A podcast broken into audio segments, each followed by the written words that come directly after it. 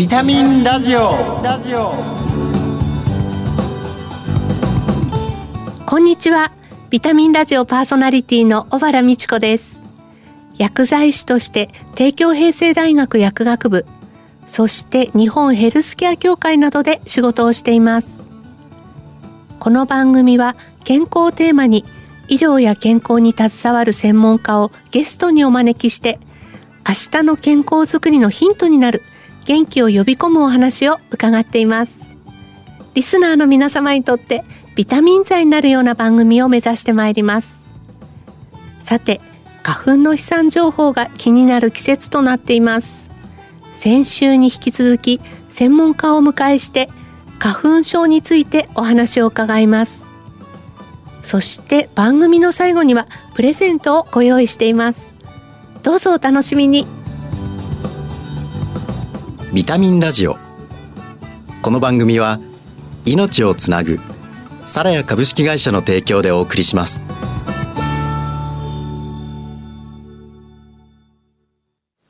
ビタミンビタミンラジオ早速ゲストをご紹介いたします日本医科大学耳鼻咽喉科教授の大久保公弘さんです。よろしくお願いいたします。大久保です。今日はよろしくお願いいたします。今月の特集テーマは花粉症の対策と治療です。2回目の今日は最近の花粉症治療と題してお送りします。なお、感染予防対策でスタジオではパネル越しにお話をしてまいります。先週は花粉症とはアレルギー性鼻炎の一つで、その症状を緩和する対策などについてお話しいただきました。今日はまず花粉症の主な治療方法をぜひご紹介いただきたいと思います。はい。まず、花粉症で一般的な治療法っていうのは、お薬を使った薬物療法になります。まあ、花粉症ですっていうふうに病院に行くとですね、えーじゃあお薬を出しましょうって言って、最も出されるお薬というのが、抗ヒスタミン薬という薬剤になります。まあ、以前はこういった薬剤は眠くなるというふうに言われてましたけれども、えー頭の中に入ってヒスタミンの作用をブロックするために眠くなるので、今開発されて、えー皆さん方が飲まれるお薬というのは頭の中に入りにくいお薬ということで、第二世代と言いますけども、第二世代抗ヒスタミン薬。こういった薬剤は眠気とかだるさ、まあそういった副作用が非常に軽減されている薬剤で、えー1日1回ということで、飲む回数もだいぶ減ってきてます。他には、点眼液、そして点鼻液。そしてもし鼻詰まりがひどい場合には、抗ヒスタミン薬ではなくて、抗ロイコトリエン薬。こういった薬剤も使われることがあります。まあ他にはですね、免疫療法といって、昔は原感差と言ってましたけども、杉のエキスを注射する。あるいは杉のエキスを舌下から入れて、体に杉に対する、まあ、反発する物質を作っていこうというような免疫療法であったり、耳鼻咽喉科ではですね、鼻粘膜が非常にこう腫れて夜眠れなくなるという方もいて、え前もってレーザーで鼻粘膜を凝固する。まあ、固めておくとですね、それ以上鼻粘膜が腫れなくなる。まあ、このために鼻詰まりがなくて、微重も少なくなるというような治療法もあります。手術療法、それから免疫療法、そして最初にお話した薬物療法。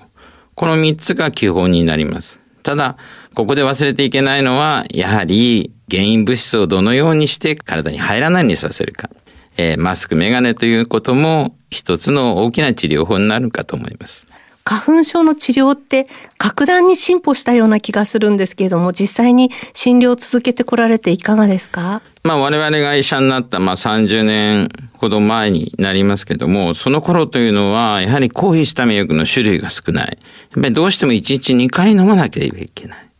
そしてやはり毎回ですね、患者さんがちょっと眠いんですけど、って言われることが多かったわけですけど、まあそういったことは非常に少なくなりました。で、今特に言われているのは、食べ物と、まあ食事と一緒にですね、飲んではいけない薬剤というのがありますけど、これはいけないんじゃなくて、飲むと血液の中の薬物の濃度が下がって効きにくくなるということがあるので、まあ食事と一緒には避けてください。言われるだけでですね、非常に使いやすくなってます。で、点鼻液も鼻にスプレーも1日2回だったのが1日1回になってますし、点眼液も1日4回だったのが1日2回でいい。っていう、こういうふうにだいぶ、まあ、患者さんに対して優しい治療薬になったのかなというふうに思います。花粉症の治療というのは実際どのような症状の段階で行うのが望ましいとかですねそれからその早めの治療の方がいいのかどうかなど教えてください。はい。少しでも症状が出た段階1日に2回ぐらい鼻をかむようになった。まあこういったことがあればぜひ治療を開始していただきたいと思います。はいこの花粉症のための舌下免疫療法、はい、どのような治療法になるのかということを教えてください。はい。花粉にもし慣れればですね、体が慣れてしまえば防御しなくていいっていうふうに体を錯覚させることが重要です。このために花粉をエキスにして少しずつ下の下から体に見せてあげる。まあ吸収はしないんですけども、実際に、えー、異物を感じ取る細胞にたくさん見せてあげると、そうするとですね、アレルギーの抗体である IgE というのとは別に、IgG という、いわゆるコロナの抗体ができました。そういった IgG ができるんですね。これはブロックする方の抗体なので、えー、アレルギー反応をブロックできる体にする。例えば薬物療法が、えー、その症状をヒスタミンを無理やり止めているということではなくて、体を杉に対する抵抗性を変えていく。逆に言うとですね、自分の体が変わるんですよっていうお話をしています。今まで、例えば10粒で鼻の症状が出てきたのを100粒、あるいは1000粒まで耐えられる体にしてみませんかというのが、この免疫療法の根本になります。適用としては年齢制限が全くありません。日本中で50万人ぐらいはスギ花粉症に対する舌下免疫をされていると思います。この舌下免疫療法非常にいいんですけれども、もうすでに花粉症の症状が出てる方というのは、もうこの段階で鼻とか目が防御の方に入っています。花粉を吹き飛ばす方ですね。ですから、この段階で舌下免疫を始めると、その非常に一時的にまた悪化してしまうので、スギ花粉が飛んでいない時期から始める。できれば前年の12月から始めていくというのがベストなんですね。翌年、もし花粉が多くてもそれほど症状が出ないという体にすることができると思います。これはあの、一回、あの、一年間やる形なんでしょうか？それとももうちょっと長いシーズンやらなくてはいけないんでしょうか？そうですね。我々、あの、花粉症を本当に治すという意味では、えー、3年以上やってほしいというふうなお話をします。10年、20年花粉症だった人が1年間だけそれをやってどの辺まで治るか。これはなかなか難しいんですね。そうしますと、やはり3年間ぐらいの期間をかけて、しっかり治して、その後薬が必要でない体にするというようなことが我々の目標になります。花粉症の症状を抑えるための市販薬というのも販売されていますけれども、注意点などありますでしょうか？そうですね。今、あの、薬局では、スイッチ OTC といって我々が医療機関で使っていた薬剤が、まあ、多くのものが結構スイッチ OTC として薬局で売られています。これに関して言うと、まあ、薬のお値段はやや高くなりますけども、実際に病院に行く時間がないという方には非常に良くなります。で、このスイッチ OTC は副作用が少ない薬剤というのが、かなり薬局の方で買えるようになってますんで、あの薬剤師の先生方に、えー、症状をお話しして、そして薬剤を選ぶということをしていただければ、えー、眠気も以前ほどない薬がそういうふうな形になってますのでね、いいかと思います。はい。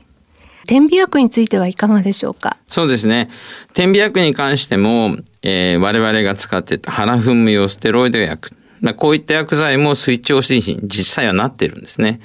ただ、あの、今、1日1回のものというのは病院でしかもらえませんけれども、1日2回、あるいは4回のものは薬局でも買えます。ただ、点鼻薬で注意しなければいけないのは、いろんなものが成分が入っている場合、血管収縮薬というものが入っている、まあ、鼻詰まりに非常によく効くんですけれども、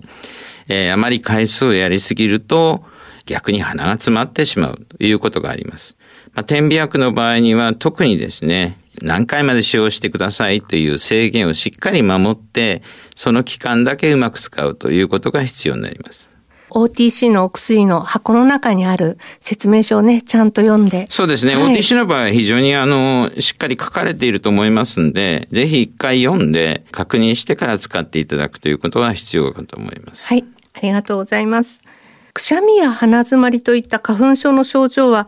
あの新型コロナウイルス感染症とか、それからインフルエンザの初期症状に非常に似てると思うんですけれども、こうコロナ禍において花粉症の治療っていうのは何か変化はありましたか？このコロナ禍において花粉症というのは、我々が考えているのは、無症状のコロナの方たちって今非常に多いと思うんですね。まあだいぶ検査をしなくなってきたというのもありますし。その中で花粉症の人たちが、もしそうであればくしゃみで人にうつす危険性がある。まあ、このため、花粉症は症状を先ほどまで言った治療法で減らすことできますから、できる限りくしゃみを抑えてあげたり、人前で鼻を噛むということを抑えてあげるということが必要かと思います。まあ、非常に似てるので、今まで花粉症じゃなかった方がこの期間、くしゃみ、鼻水があった場合、コロナなのかな、インフルエンザなのかな、それとも花粉症なのか悩むと思うんですけども、はいだるさとか発熱があった場合には、まずこれは感染症ですので、インフルエンザか新型コロナウイルス感染症を考えていただく。で、目が痒くなるとですね、これはもう花粉症なんですね。ですから鼻の症状があって目の症状があれば、これはまあ花粉症だなっていうふうに考えて、えー、今発熱外来というのは非常に逼迫している部分もありますんで、えー、まずは自分の症状が熱があるかないか、目の症状があるかないかで、えー、そういったことを区別して適切な受診行動をしていただければというふうに思います。実際この花粉症の治療において根本的に治す方法っていうのはあるんでしょうか？そうですね。花粉症を治す。まあ、アレルギーの体質を根本的に治すというのは非常に難しいんですけれども、えー、実際に杉花粉っていうのは杉が嫌だから吹き飛ばすっていうふうに今お話をしました。ですから杉の何かを使わないと治んない。やはり治るとしたら免疫療法しかない。で、現在は舌下免疫療法が唯一多分治る方法だろうというふうには考えています。あの、最後に番組恒例の質問なんですけれども、大久保先生ご自身のビタミン剤となっている元気の源について教えてください。はい。実はですね、昨年、20年ぶりぐらいにまた馬に乗り始めたんですね。はい。実際はあの学生時代馬術部で馬に乗っていて、その後馬の競技の救護などをして、それから馬術連盟とかに関係して、えー、裏方をしてたんですけども、昨年馬に乗る機会があって、えー、実際に自分で馬の時に履く、えー、長い革のブーツがありますね。ああいうのを買ったり、えー、全部揃えてですね、えー、一生懸命前に乗ろうかなという健康のためですね、はい、少し考えて、まあそういったあの動物に触れるというのも、えー、ある意味、体の健康状態っていうのもすごく良くなるんじゃないかなというふうに今自分で考えて、また今年もあの少し、えー、乗ろうと思ってます。楽しいこと、そしてあの、そういったあの、スポーツでは必ず仲間がいますので、はい、えー、医療関係とはまた別の仲間ができるという、非常に自分の中では、あの、大きな元気の源になっていると思います。今度はあの、ぜひ先生に、その馬の話も聞けるといいなと思います。ゲストは日本医科大学耳鼻咽喉科教授の大久保公弘さんでした。ありがとうございました。ありがとうございました。では、ここで健康や衛生、環境に関して役に立つ生活情報をお伝えします。ビタミンラジオプラス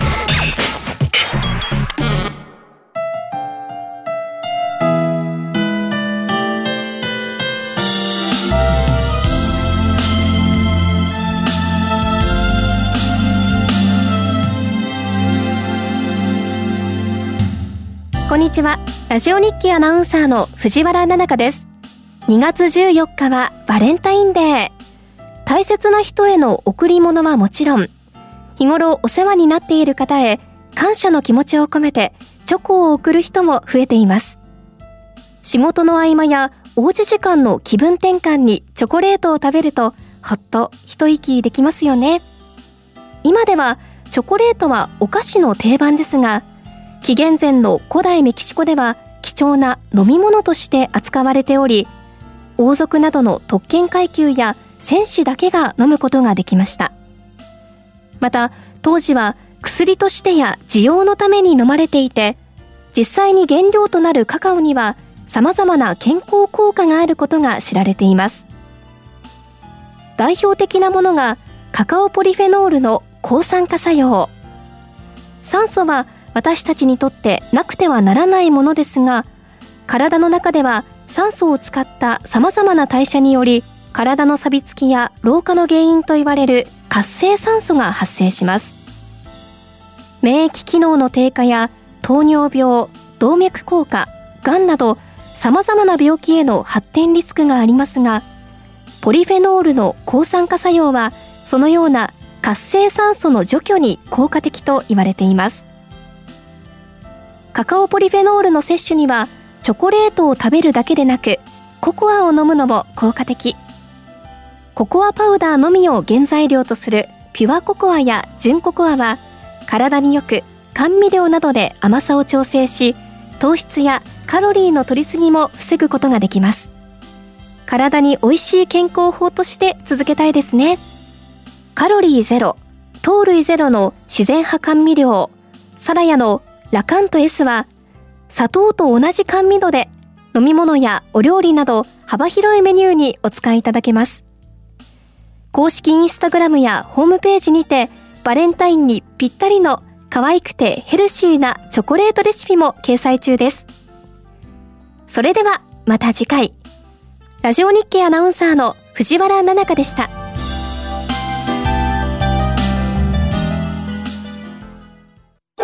あなたの知らない皿や衛星の皿やあなたの知らない皿や環境の皿やあなたの知らない皿や健康の皿やみんなのため地球のため日本で世界であんな場所でこんな場所であなたもきっと出会っているはず。あなたの暮らしにそっと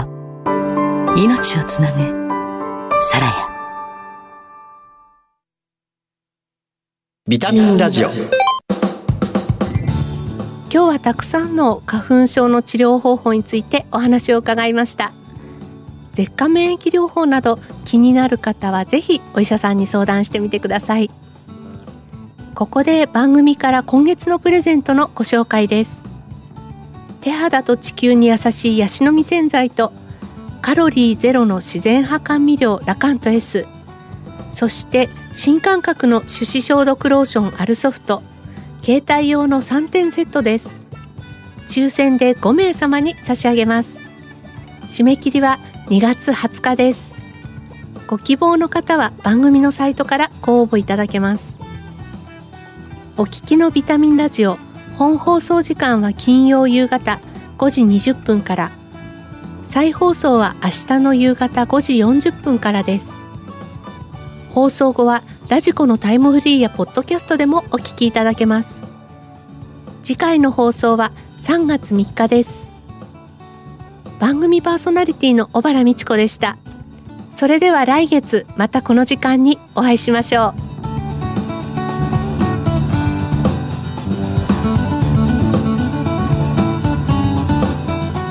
ミンラジオこの番組は命をつなぐサラヤ株式会社の提供でお送りしました。